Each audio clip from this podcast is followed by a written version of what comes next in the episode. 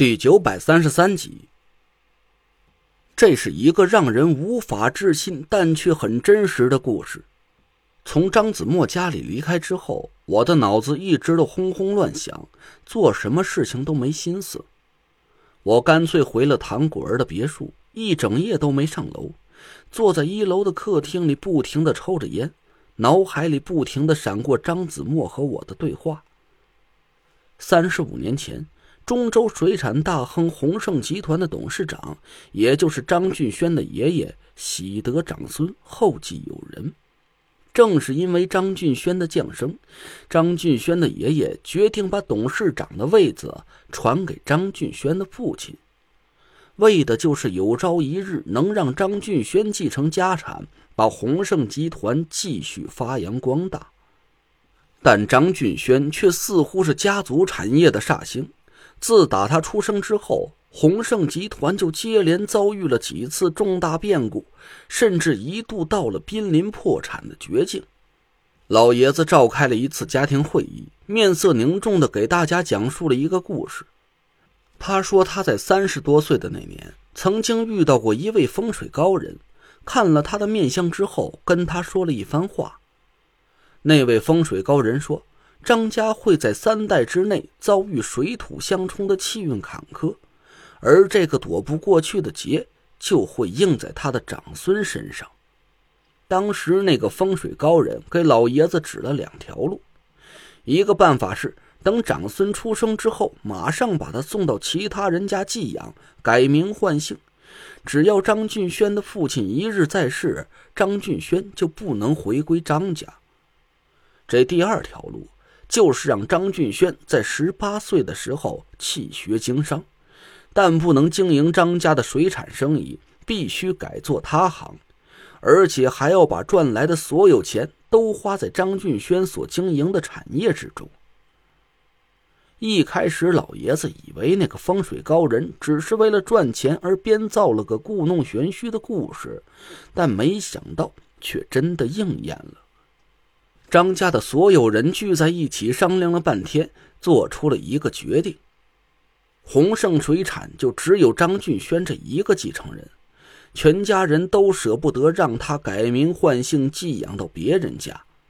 于是，他们就按照风水高人的指点，在张俊轩十八岁的时候，给他开设了万亨地产，也就是张俊轩现在经营的公司。但水土相冲的情况依旧存在。每次张俊轩用房地产生意获取了一定利润之后，鸿盛水产就会遭受更为严重的打击。除非能有人破解了这个怪异的命运，否则的话，张俊轩的命格一辈子也融不进张家的家族产业里。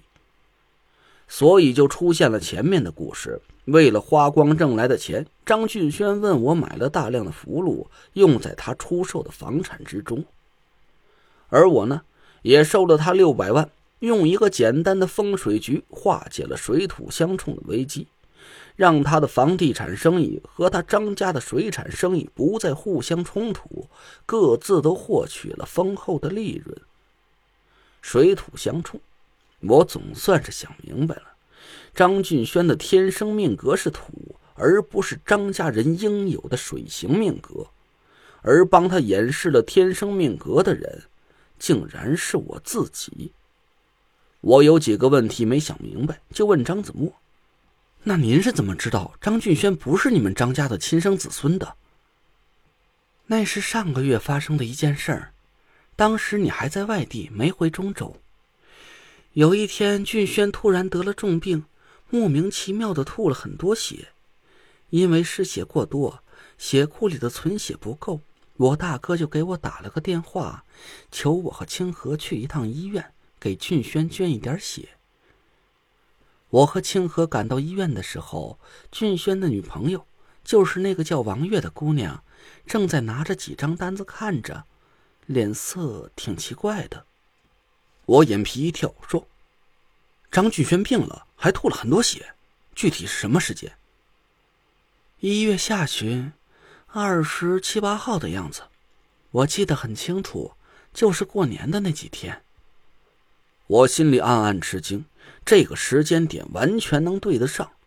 当我们成功的破解了那若兰的天邪命格，我用镇龙杵插在了黑胶雕像的背脊上，而和黑蛟关联了八字命格的张俊轩，自然是遭受到了致命的重创，所以才会莫名其妙的吐血重病。只可惜我用风水局在一定程度上改变了张俊轩的八字命格。不然的话，他也会因为黑蛟化龙的失败而八字断绝，一命呜呼。嗯，您接着说。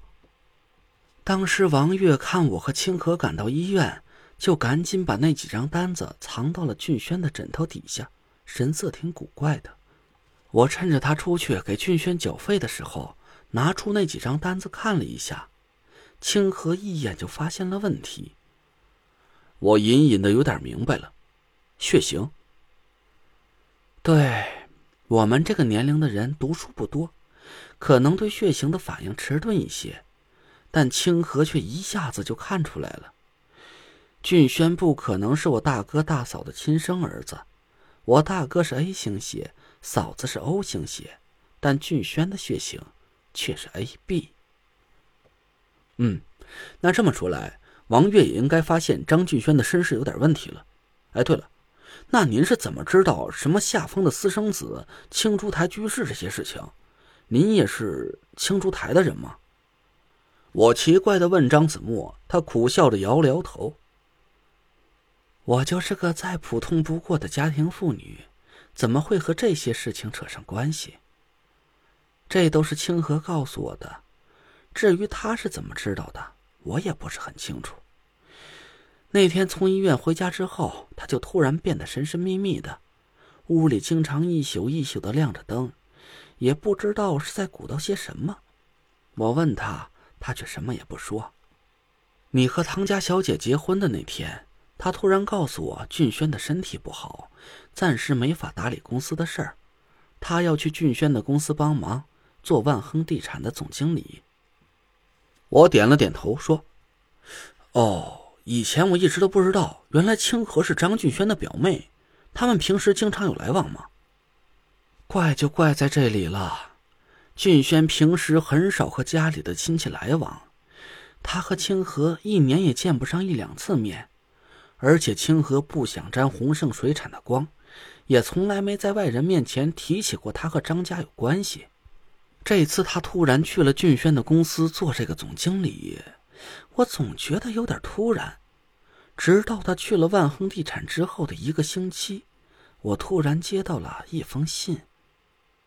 信，嗯，是邮局发来的一封平信。我都快有二十年没收到过这种信件了，感觉很奇怪。我拆开信看了一下，是清河写给我的。张子墨一边说，一边从抽屉里拿出一个信封递给我。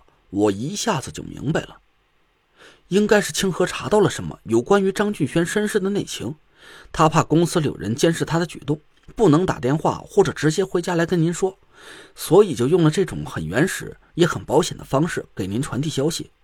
可是，他为什么不直接给我写信呢？难道是信不过我？张子墨笑着指了指我手里的信封，说：“所有的答案都在这封信里了。”